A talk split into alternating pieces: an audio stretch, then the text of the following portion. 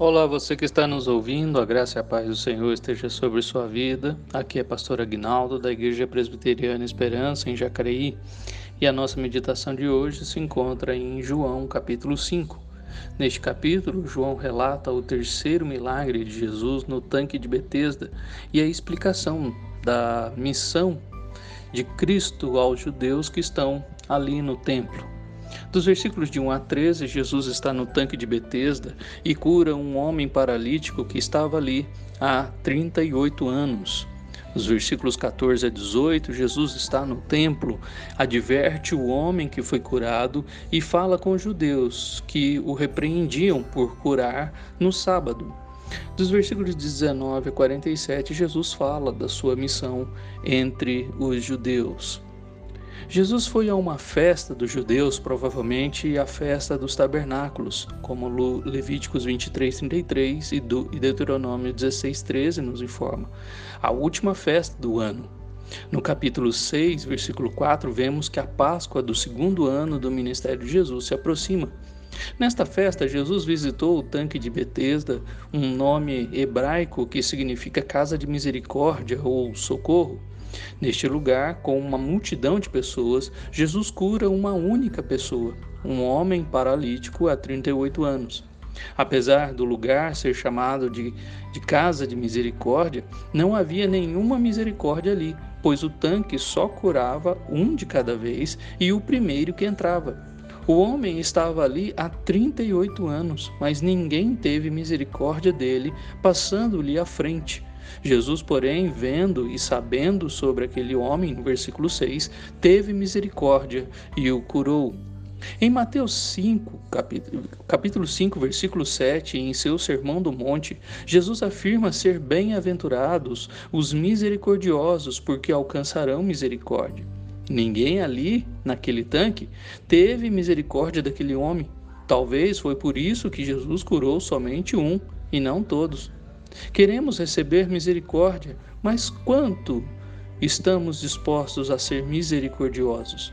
Tiago nos ensina que a misericórdia triunfa sobre o juízo. Tiago 2,13. A falta de amor do mundo, o esfriamento do amor, em Mateus 24,12, trará o juízo sem misericórdia. Ainda que o egoísmo tenha tomado o coração de muitos, em Cristo encontramos misericórdia para a nossa vida. Quando Jesus encontra este homem no templo, a graça se transforma em um alerta, versículo 14. Ninguém pense que após receber a graça de um milagre de Deus por sair por aí, pode sair por aí vivendo e fazendo o que quiser.